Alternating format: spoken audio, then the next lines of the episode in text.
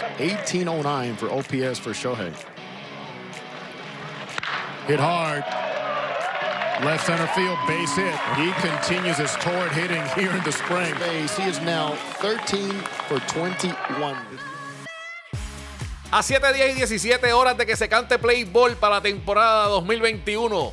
En Juego Perfecto analizamos quiénes serán los ganadores de las divisiones, quiénes pasarán por el Card y nos vamos a tirar el charco. Vamos a ver y vamos a decir quién queda campeón, entre otras cosas. Saludos tengan todos este que les habla Miguel Bozo Ortiz. Les envía un abrazo a todos ustedes. Esperamos que se encuentren en salud y para comentar y hablar, como siempre, mi amigo y mi hermano Miguel Rivera. Miguel, ¿qué está pasando, brother? ¿Qué está pasando, Bozo? Saludos y saludos a todas esas personas que nos escuchan nuevamente en esta nueva semana de Juego Perfecto. Y ya, Bozo, estamos a días, a días del Opening Day. Adiós, gracias. Ya estamos a punto de que arranque una temporada más y pues obviamente eso es caviar comida para nosotros, tú sabes.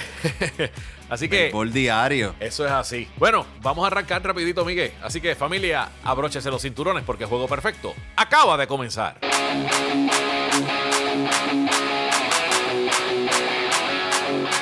Listo en derecho, el ofrecimiento al plato, se fue el corredor y sale un rolling al campo corto, la bola pasa limpiamente de hit, el corredor llega hasta la tercera base, hay bateo y corrido, ejecutado a la perfección, una obra maestra. Bueno, así damos comienzo oficialmente a un episodio más. Este es el número 5 de la segunda temporada de Juego Perfecto con la sección Bateo y Corrido. Y Miguel, Fernando Tatis Jr., el niño, salió en los pasados días con una molestia en el hombro de lanzar, en el hombro derecho, lo cual fue removido por precaución y el miércoles pasado fue sometido a una prueba de MRI para determinar cuál era la causa de la molestia. Pero Miguel, solamente fue una falsa alarma. Parece que el muchachito pues tenía ya ese brazo un poco lastimado, pero ya está ready para jugar.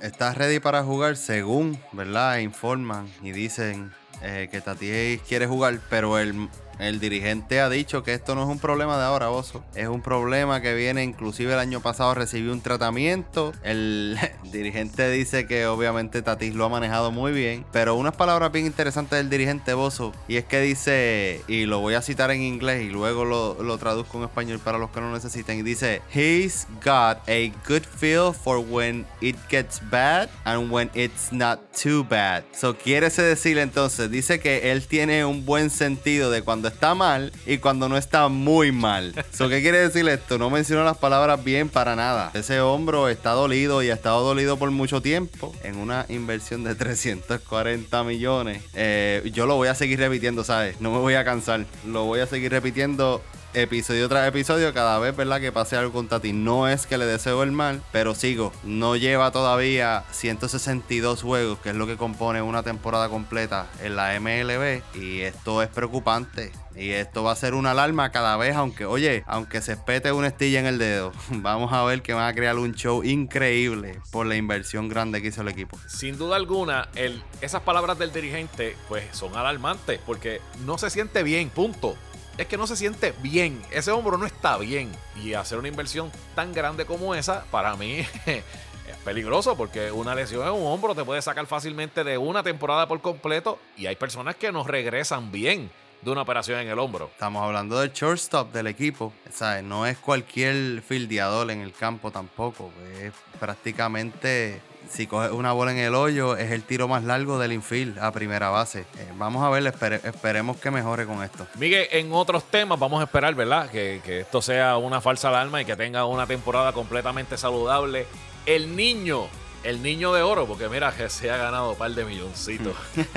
En otros temas, Lance McCullers Jr. pactó una extensión de contrato con los Astros de Houston por 5 años y 85 millones de dólares. Miguel, eh, le sonó la caja a Lance McCullers Jr. Eh, ¿Consideras tú que este dinero que se le está dando a Lance Jr. está bien para un lanzador de la categoría de él o simplemente se fueron por encima? ¿Qué tú entiendes sobre este contrato, amigo? Bueno, Bozo, eh, es un lanzador que ha tenido muchos problemas con lesiones muchos, muchos problemas. Pero esto también se va a ver como queremos mantener a los mejores amigos en Houston. Y esta es la manera de hacerlo. Porque sabemos que también hay rumores de otro pelotero del mismo equipo. Eh, se ha visto muy bien se ha visto muy bien, pero esto también te quiere decir que el equipo de los Astros de Houston no quiere romper ese grupo inicial, ese, ese núcleo que ellos crearon y McCullers era parte de este núcleo de peloteros que comenzó con el rebuilding de ellos. Comenzó Altuve, luego vino McCullers y llegó Correa luego de eso, ahora está Breckman y yo creo que el equipo de Houston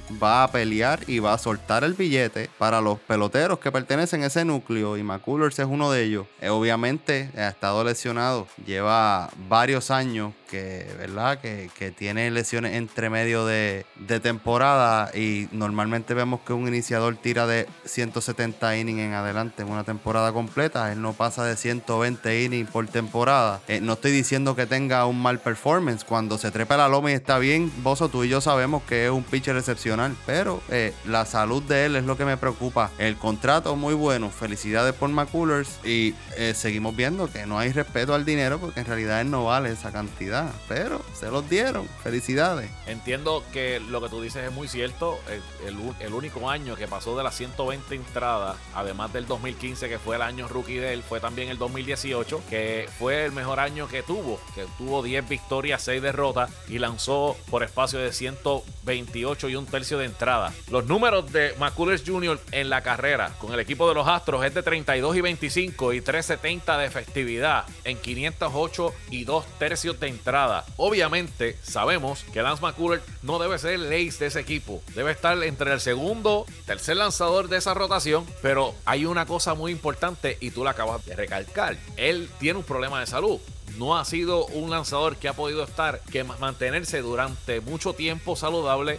Ya vimos que en el 2019 no pudo lanzar, aunque el año pasado pues vimos que tiró 55 entradas. Vamos a ver cómo regresa. Algo ellos vieron para poder soltar todo ese dinero. Otro de que están hablando por ahí, que estabas hablando de un panadel, que supuestamente le hicieron un acercamiento y le hicieron un ofrecimiento, y es que Boston Only tuiteó que a el señor Carlos Correa le han hecho un ofrecimiento, el equipo de los Astros, de 6 años y 120 millones de dólares. Esto es todavía un rumor, no se ha confirmado con, ni con el equipo, ni con el jugador, ni con el agente, ni con la madre de los tomates. Nadie ha dicho nada, solamente son rumores de pasillo, pero todo el mundo sabe que cuando estos rumores empiezan a sonar es que las conversaciones están. Y te pregunto, Miguel, 120 millones por 6 años para el señor Carlos Correa. ¿Lo tomas o lo dejas? Yo, siendo Carlos Correa, lo tomo lo tomo, porque la única temporada completa que él ha jugado ha sido en el 2016. En todas las demás temporadas ha tenido problemas de salud. Obviamente vamos, podemos ver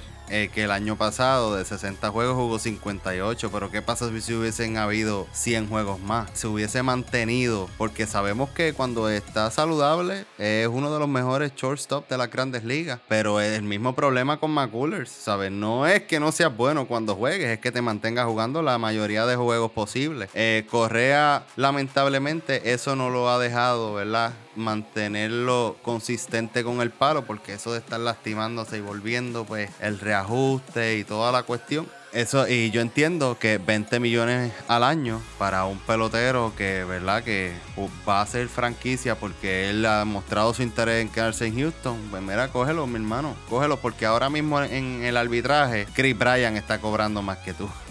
en arbitraje, Chris Bryan logró un mejor arbitraje de lo que logró Carlos Correa. ¿Qué te quiere decir eso? Que si el arbitraje de Carlos Correa está en 11 millones, te están pagando literalmente 9 por encima. Agarre el dinero y quédese en Houston, que ahí lo quieren. Probablemente revolú este de las señales, eso pase a otra página en una temporada como la que tuvimos el año pasado. Uno, todo el mundo quiere refrescarse, ¿verdad? De, de, las cosas malas que han sucedido en el pasado. Así que, mira, coge los 20 millones, que nadie te va a dar 20 millones por año. A mi entender, a mi entender, nadie le pagaría a Correa 20 millones al año. ¿Qué tú piensas, Pozo? El problema que tiene Carlos Correa es el que todo el mundo va a pensar. Es lo mismo que todo el mundo va a decir.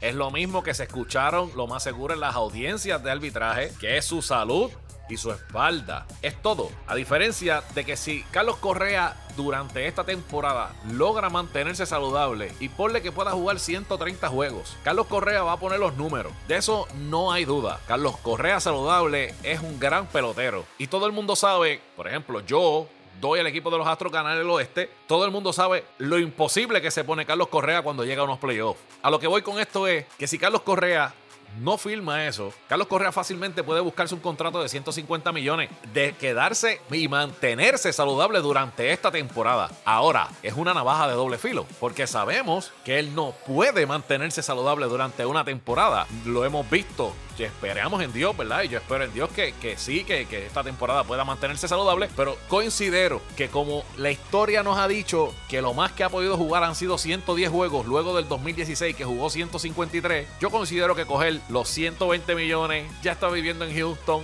está casado allí con la doñita, con la Jeva, eh, la Jeva es de allí mismo en Houston, allí fue que la conoció, allí puede criar su pejito y su familia y demás. Y mira, quédate ahí, mi hermano. De hecho, puede jugar hasta con su hermano, el hermano filmó con los Astros. Eso es cierto, y te voy a decir más, es un caso bien similar al que vemos de Aaron Judge con los Yankees. Eh, peloteros que, para su... O sea, porque Aaron Judge es el pelotero más alto y este que se ha visto en la historia de las grandes ligas. Es un poquito diferente a Correa, pero son peloteros que son respectivamente grandes, ¿verdad? Este, en tamaño para su posición y tienen problemas de, lesiones y no han logrado tener esa temporada completa para dar support a que sí, son peloteros sólidos cuando están bien. Vamos a ver qué sucede. Solamente hasta ahora son unos rumores, no se ha concretado nada de que se concrete así, ¿verdad? Nosotros rápidamente estaremos hablando sobre esto en las redes sociales y demás. Así que pendientes.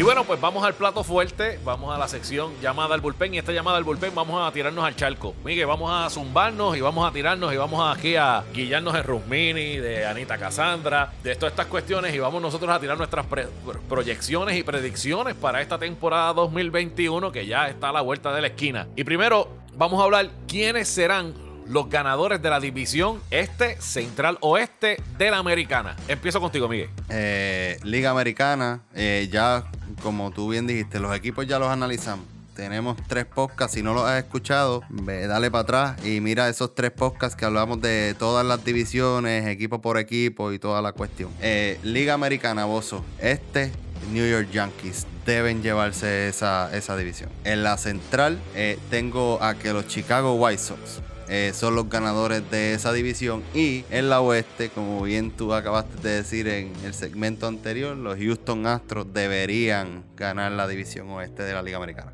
Añádete, añádete entonces quiénes estarían para ti disputando ese juego de Wildcard? El juego de Wildcard, ahora mismo, y aquí me voy a ir de pecho porque puede haber otro equipo en la americana que coja ese segundo espacio. El primer espacio es de los Rays de Tampa Bay. Ahí yo no creo que haya ningún tipo de duda. el equipo de Tampa gana 90 juegos plus todos los años y eso automáticamente lo hace elegible ese juego de Wildcard. Y el equipo que me voy a ir de pecho porque me encantó y me ha encantado en, en la última semana, en la última semana verlo jugar, lo han Ángeles de Los Ángeles. Los Ángeles de Los Ángeles para mí pueden estar disputando esa segunda posición de wild card. Bien interesante esa división del oeste. Mira, Miguel, yo creo que los ganadores de las divisiones, yo creo que las tenemos igual. En el este de la americana, yo entiendo que los Yankees deben ganar a la mejoría que tuvieron en la rotación. He visto varios juegos donde he visto a, a Corey Kluber y a, y a Taylor y se ven muy bien se han visto muy bien. Ofensivamente, pues es un equipo que va a batear.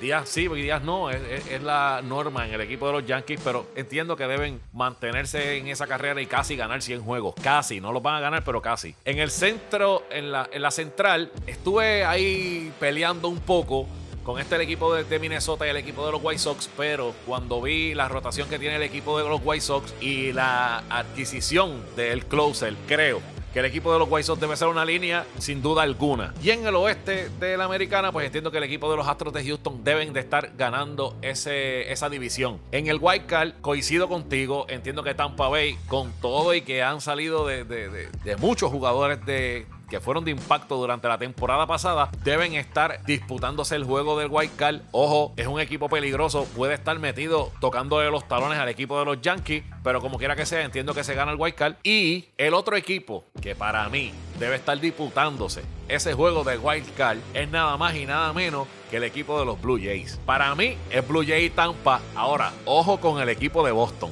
Ojo con el equipo de Boston. Para mí, la sorpresa que puede haber en, en la Liga Americana y que puede dar un palo es el equipo de los Boston Red Sox. Me gusta mucho el line-up de ese equipo. Un equipo joven, un equipo que va a jugar el béisbol alegre. Eso es un dolor de cabeza. En el picheo, pues no, hermano, realmente el picheo no es la gran cosa, pero sabemos de lo que es capaz Alex Cora a la hora de mover sus fichas en la rotación. Ofensivamente, JD Martínez no va a volver a tener un año tan desastroso como el que tuvo el año pasado. Sabemos que Alex Verdugo el año pasado tuvo una buena, muy buena temporada. Entiendo que debe tener una temporada muy buena este año también. Sander Bogers también. Devers no debe tener la temporada malísima que tuvo el año pasado. Añadir a Kike Hernández a ese line-up me resulta más alegría. Y eso es algo que mucha gente no ve lo que ha perdido el equipo de los Dodgers al, al salir de Kike. Yo considero que Kike era bien importante en ese equipo. Y el que haya llegado a Boston considero que le va a dar un plus a ese equipo. Así que mucho ojo con ese equipo. El que me conoce sabe que los odio a muerte y que por mí quedan últimos. Pero la realidad es esta. Pero eh, sí, yo, eh, eh, yo entiendo pues, el punto al que tú vas. Yo lo que no veo es prácticamente lo mismo que no veo en la Liga Nacional. Que hay demasiados equipos buenos, demasiados equipos que van a estar robándose esas victorias. Y por tanto Boston para mí no va, es bien difícil. Casi siempre lo vemos en la Liga Nacional, en la, en la división central. Que tenemos que o los Cardenales son el wild card con los cerveceros. Lo hemos visto. Lo que yo entiendo es que Boston no va a tener el torque este, en los lanzadores para mantenerse en la pelea con esos dos monstruos allá arriba. Oye, me puedo equivocar como nos equivocamos cuando quedaron campeones, porque fue lo mismo. Pero vamos, vamos a ver, yo para mí, en la Liga Americana, el equipo que puede sorprender, y es porque todavía el equipo lamentablemente de los White Sox no se ha aprobado eh, completamente, es el equipo de los Kansas City Royals. Me encanta el juego, me encanta, me encanta cómo juega ese equipo. Y tiene jóvenes, como tiene mucha experiencia dentro del line-up, tiene un tercer bate que sí batea para 200 en Carlos Santana, pero promedia un on-base de casi 400, eh, eh, ¿sabes? Es increíble increíble de la manera en que ese equipo llega a base, corre, eh, si hay que tocar, tocamos, si hay que darle un fly de sacrificio, lo hacemos. Juegan una pelota bien simple y Mike Matini es un dirigente que ha llegado a la Serie Mundial de esa manera cuando Boston nos arrastró aquel año que Beltrán fue el héroe prácticamente del equipo de los Cardenales. En la Liga Nacional, Bozo, ¿qué tú tienes allá? En la Liga Nacional tengo en el este de la Nacional al equipo de los Bravos de Atlanta. En la Central tengo a tus pajaritos, los Cardenales de San Luis. Y en el oeste tengo a los Dodgers de Los Ángeles. Eh, en el White Card tengo al equipo de los Mets. Esta vez sí los Mets se van a meter. y van a estar disputando ese juego con el equipo de los San Diego Padres. ¿Qué tú tienes por allá, Miguel? Eh, eso está interesante, más o menos estamos, estamos igual ahí. Tengo a los Dodgers, tengo a los Bravos en el este y tengo a los Cardenales eh, en la central y tengo a los Padres y los Mets en el Wild Card. Aquí lo interesante, Bozo, que para mí va a ser bien importante, la cantidad de partidos que gane entre los Dodgers y los Cardenales. Para mí van a ser los equipos que más juegos pueden ganar en esta temporada. Porque sí podemos contar a los San Diego, porque San Diego va a ganar su ristra de juegos también. Pero yo quiero ver en qué posición terminan, si los Dodgers terminan ganando más juegos que los Cardenales, porque eso va a decidir contra quién se enfrenta cada cual después de ese juego de Wildcard. Que a mi entender va a ser el primer lugar de los Dodgers o de los Cardenales en la Liga Nacional por la división en la que se encuentran. No es que Atlanta sea menos equipo, es que Atlanta se va a estar enfrentando a tantos equipos bozos que como tú bien lo traiste a la Liga Americana, te voy a decir yo, cuídate de los Washington Nationals. Ese equipo es de lo más peligroso. Yo me puse a ver todos los rosters y cuando llegué a ese yo dije, ¿y por qué no estamos hablando de esta gente, mano? Eh, tan, tan peligroso, ¿sabes? Víctor Robles, Juan Soto, Tree Turner, Josh Bell, Schwalber, Stanley Castro, Jan Gómez. Y eso, esa es la ofensiva. Vamos a la rotación. Max Searcher, Patrick Colvin, Strasburg, John Lester, Joe Ross. Oye, tienen un equipo para hacerle pasar un susto a cualquier equipo en la nacional sin duda alguna. Pero con todo y eso entiendo que no deben estar ganándose a Atlanta, ni mucho menos a los Mets. Yo tengo equipo sorpresa también el equipo de los Nationals. Porque cuando tú ves ese roster, cuando tú ves lo que, lo que, de lo que son capaces los lanzadores de ese equipo a hacer noche tras noche, yo considero que va a ser un dolor de cabeza siempre. Te voy a decir algo, los veo a ellos en la Nacional como tú ves a Boston en la Americana. A los Nationals los veo así. Los veo así por el reguero de talento, porque no es nada más en el line-up, es que los lanzadores también traen su parte. Va a estar bien interesante esta, esto, esto. Me gusta mucho los, los, equipos sorpresa, porque es que entiendo que las divisiones, las divisiones entiendo que, están, no es que están claras, ¿verdad? Hay que jugar 162 juegos, pueden pasar 178 mil cosas, lesiones, eh, cambios a última hora en el trade deadline, que vamos a estar hablando de eso más adelante. Pero estos equipos sorpresas son los que pueden hacer que todo esto que nosotros estamos hablando se vaya por el chorro y se convierta en otro, un, black, un bracket completamente nuevo a la hora de los playoffs. Así mismo, así mismo es. Vamos a ver qué pasa con eso. Este, Bozo, y verdad, para terminar esta parte, yo tengo que al final los equipos a llegar a la Serie Mundial eh, por la Liga Nacional van a ser los Dodgers y por la Americana van a ser los Yankees y debería ser ese histórico encuentro de los Dodgers y los Yankees en la Serie Mundial este año. Eso es de, oye, como lo veo en papel, porque yo miro el papel y de verdad se me hace bien difícil poner a Atlanta ganándole a los Dodgers, aunque sea mi sueño. Aunque mi sueño sea que los Cardenales lleguen a la Serie Mundial porque tenemos muy buen equipo. Lamentablemente es muy difícil por papel dejar que los Dodgers pierdan. Es, imposible. no es tu sueño que gane Atlanta. Bambúa puede decirme eso. Tú no. Tú tienes que decirme que los Cardenales, ese es el equipo que tú quieres que esté en la serie final. ahí sí yo te lo voy a creer. Y los bravitos me gustan, los bravitos me gustan. Claro, claro. Pero la realidad es que, que cuando uno ve los papeles, cuando uno ve la rotación del equipo de los Dodgers, cuando uno ve la profundidad que tiene el equipo de los Dodgers, yo, yo tampoco, yo tampoco veo eh, un equipo en la Nacional que se pueda ganar ahora mismo el equipo de los Dodgers. Aunque lo he dicho muchas veces, el único equipo que podría ganárselo en una serie de siete juegos es el equipo de los Bravos de Atlanta. Pero eso es, primero tienen que llegar allá. Hay que enfrentarse a muchos equipos antes de que son muy peligrosos. Por eso es que lo que tú dijiste es muy importante. ¿Cuántos juegos van a ganar y cómo se van a dividir esas series? Porque peligroso y son bien peligrosos. Todos los machos en la nacional son bien peligrosos. De hecho, no en la nacional nada más, en la americana también. Porque te voy a decir una cosa, yo tengo igual al equipo de los Yankees eh, ganando la, la americana y llegando a la serie mundial, pero vamos a ser claros, que se crucen nuevamente con el equipo de Tampa Bay en una serie o se crucen nuevamente con el equipo de los Astros en una serie, es bien peligroso para el equipo de los Yankees y ustedes ya conocen la historia. La,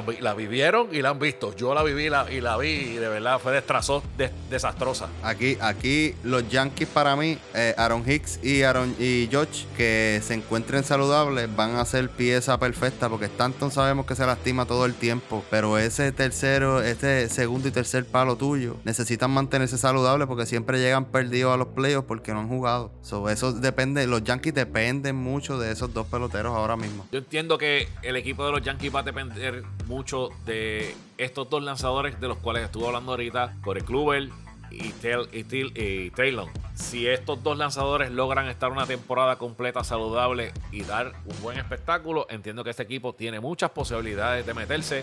El bullpen no es un bullpen malo, es un bullpen que, todo el mundo sabe lo que es capaz de ese bullpen. Y tienen a Gareth Cole que noche tras noche, cada vez que se trepe, va para siete entradas y por ir para abajo. Así que. Pero hay que anotar cajera, hay que anotar cajera porque en el Yankee Stadium se va mucho la bola. Por eso es que, no te, por eso es que te digo que el picheo va a ser tan importante porque la ofensiva de esta gente es devastadora. Y en ese estadio van a hacer carreras, van a hacer muchas carreras cada vez que estén en el Bronx. Miguel, eh, adicional a eso, vamos a hacer un pequeño draft. Esto va a ser sencillo. Vamos a coger eh, de cada equipo quién es el mejor infield para ti y qué equipo, o sea, qué, qué infield tú escogerías para tu equipo, qué outfield en overall tú escogerías para tu equipo, qué rotación de lanzadores tú escogerías para tu equipo y qué bullpen tú escogerías para tu equipo. Nosotros hicimos un, un pequeño draft antes de y nos pusimos a un sorteo y entonces yo soy la primera persona que va a escoger. Entonces vamos a escoger el infield. Yo, Miguel, escojo el infield de los Astros de Houston.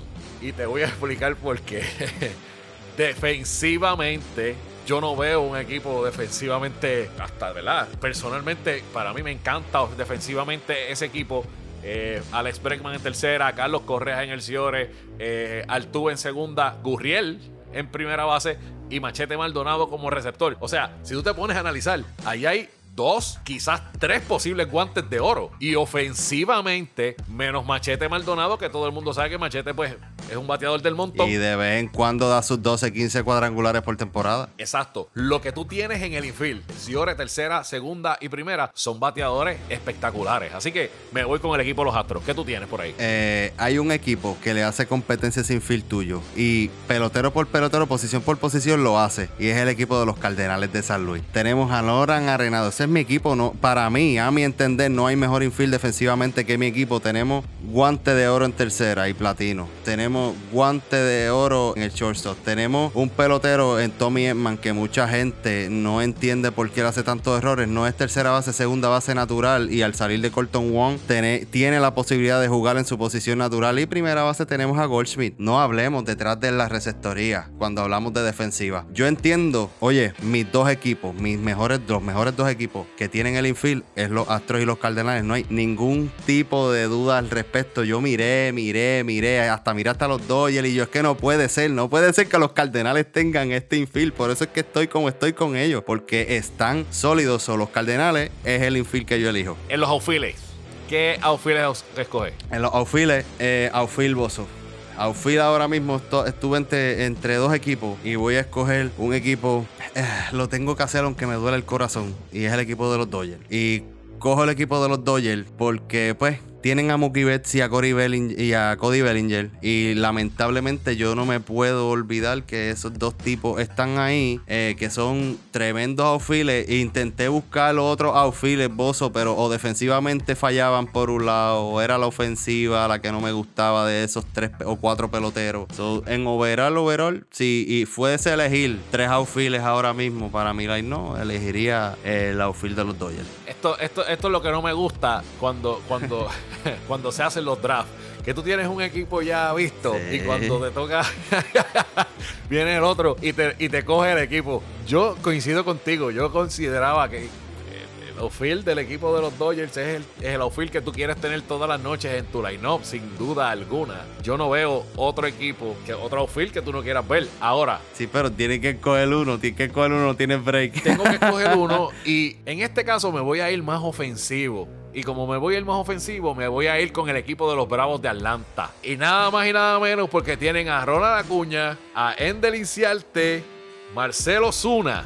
Ya, ofensivamente. Porque defensivamente sabemos que Osuna le dicen Marcel manos de bloque Osuna. No, pero Inciarte lo cubre ya, Sí, ¿no? cubre terreno. Acu- Acuña, Acuña e Inciarte van a tener que fildear todo el outfield. Pero la realidad del caso es que cuando vamos a la área ofensiva son tres animales. Y sobre todo, Inciarte pues fine. Pero Ronald Acuña y Marcelo Zuna son dos máquinas de batear. Así que es imposible no cogerlos. Si tú cogiste a los Dodgers, pues obviamente yo cojo al equipo de los Bravos de Atlanta. Eh, iniciadores, eh, iniciadores, Bozo, dime, dime a quién tú tienes diálogo. Esto, eh, eh, eh, aquí sí que es verdad que yo dije, me toqué preparar por más de uno porque vamos a pelear por el mismo. Es que, es que, es que es imposible. Es imposible no coger, no coger al equipo de los Dodgers de Los Ángeles. Es imposible no coger a esa gente. Oye, Trevor Bauer, Walker Buehler, Clayton Kershaw, Julio Urias, David Price. Pero no te quedes ahí. Todavía puedes utilizar a Dustin May. O sea, tienes seis lanzadores en esa rotación que pueden ser, cuatro de ellos pueden ser aces en cualquier equipo de las grandes ligas. Yo considero que la rotación del equipo de los Dodgers es, fíjate eso, es apaga y vámonos. Y si, te, y si te digo lo que están considerando, te echas a reír. Estaba leyendo y hay rumores de que ellos van a utilizar siete lanz- una rotación de siete lanzadores, papá. Y los iniciadores de vez en cuando van a tirar sus relevitos. Eso es algo de rumores que se está rumorando. Eso no es. eh, Pero estaría bien interesante ver cómo ellos, entre medio de cada inicio de juego, te metan dos entraditas ahí para que practiques para los playoffs. Mm. Eso va, eso va a estar bien interesante, eso va a estar bien interesante y me gusta mucho eso, me gusta mucho. Sí, a mí ¿A también. quién tú tienes, Miguel? Eh, mira, yo tengo a los Bravos de Atlanta, mano. Tengo a los Bravos de Atlanta. Es, las, es una de las rotaciones más sólidas del 1 al 5. Eh, estaba entre esa y la de los Yankees, te soy bien honesto. Para mí esas otras dos y la de los Mets la descarté tan pronto vi que Carrasco estaba lastimado. Eh, eso es un red flag porque Carrasco pues tiene sus condiciones condiciones de salud y adicional a eso es difícil que se mantenga saludable. Pero la de los Bravos de Atlanta, Mike Soroka, Max Fried, Charlie Morton, Ian Anderson, Drew Smiley. Y eso sin contar que de vez en cuando Sean Newcomb puede venir tirando una que otra entrada. ¿Sabes? Es un equipo que está bien completo ahí y por eso son los contrincantes de los Dodgers. Sin duda alguna. Me gusta mucho también esa rotación. Eh, yo la tenía ahí pendiente también. Estaba entre ella y la, del equipo de los Yankees. Tengo mis dudas todavía con Kluel y con, con Taylor. So, vamos a ver qué sucede. Y Miguel, por último, los relevistas. ¿Qué bullpen tendrías tú? Ok, yo espero no dañarte la fiesta. Pero para mí, el mejor bullpen de las grandes ligas ahora mismo lo tiene el equipo de los Atléticos. El equipo de los Atléticos, y te voy a explicar por qué. Eh, estuvimos hablando de ellos en algún punto, entonces uno se. Esto, estoy hablando por el papel. Tienen a Trevor Rosenthal, tienen a Sergio Romo, tienen a Luis Triviño, tienen a Jake Dickman, tienen a Yusmero Petit, ¿sabes? Esos son algunos de los relevos que tienen y sabemos el talento que tiene esa gente escondida por ahí. Y eso es sin contar que tienen, que están pensando como los Dodgers tener una rotación larga. Están pensando lo mismo, en tener una rotación larga para utilizar esos lanzadores. Hemos visto cómo los Atléticos utilizan los lanzadores como mismo lo usa Tampa. So, vamos a ver, ¿verdad?, cómo sucede estas cositas. Pero ese equipo de los Atléticos tienen un relevo que asusta, asusta. Y para mantenerse en la pelea, obviamente le tienen que ganar a los Astros, pero lo han hecho en años anteriores. Dime, Bozo, ¿a quién tú tienes? No me dañaste, no me dañaste, no me lo dañaste, porque fíjate, en el bullpen Mano, aunque cuando llega el bullpen a mí me sube la presión y me la pone en 300, yo considero que, que me debo creer en el bullpen de los Yankees. Todavía tengo que creer en el bullpen de los Yankees. De alguna manera tengo que todavía creer en, en Chapman, en Chad Green, en Darren O'Day, en Jonathan Loaizaga, en Justin Wilson y en Luis César. Adicional, Domingo Germán debe estar en esa rotación, en, esa, en ese bullpen. Isaac Britton en su momento llegará. O sea, yo considero que este bullpen de los Yankees, que ha sido por muchos años catalogado como el mejor, aunque el año pasado, pues se fue por el chorro, debe seguir siendo un buen bullpen y yo me voy a ir con el bullpen de mi equipito. Por lo menos algo del equipo este equipo de los Yankees me voy a ir. Eso está bueno. A mí lo que no me gusta es que tienen relevistas que a veces se les hace muy difícil tirar un inning completo por eso, porque yo los tenía también, pero prefiero al de los Yankees el de los Mets. Eh, los Mets entiendo que tienen un bullpen, a mi entender, ¿verdad? Porque esto es opinión. Eh, tienen un bullpen mucho más sólido con Edwin Díaz, El Lugo, Trevor May, eh, Yuri Familia Miguel Castro, tienen a Delin Betance, tienen a Robert Jesselman, que no ha tenido muy buena salida en los últimos años, pero es un chamaco que tiene mucha velocidad, ¿sabes? Para mi entender, en Nueva York hay lanzadores en los dos equipos, porque los hay. Pero los Mets, yo, si no hubiese sido el de los Atléticos, elijo el pulpen de los Mets. Bueno, Bozo, se acabó esto. Hoy fue rapidito. Terminamos otro episodio más de Juego Perfecto. Gracias a las personas nuevamente por estar con nosotros otra semana más. Recuerden que estamos en las redes sociales como Juego Perfecto PR y nuestro website juegoperfectopr.com. Eso es así, familia. Ya Estamos a la vuelta de la esquina y qué bueno que ya hay béisbol todos los días, béisbol de grandes ligas. Familia, se acabó el juego. Hasta una próxima edición de este podcast. Juego perfecto.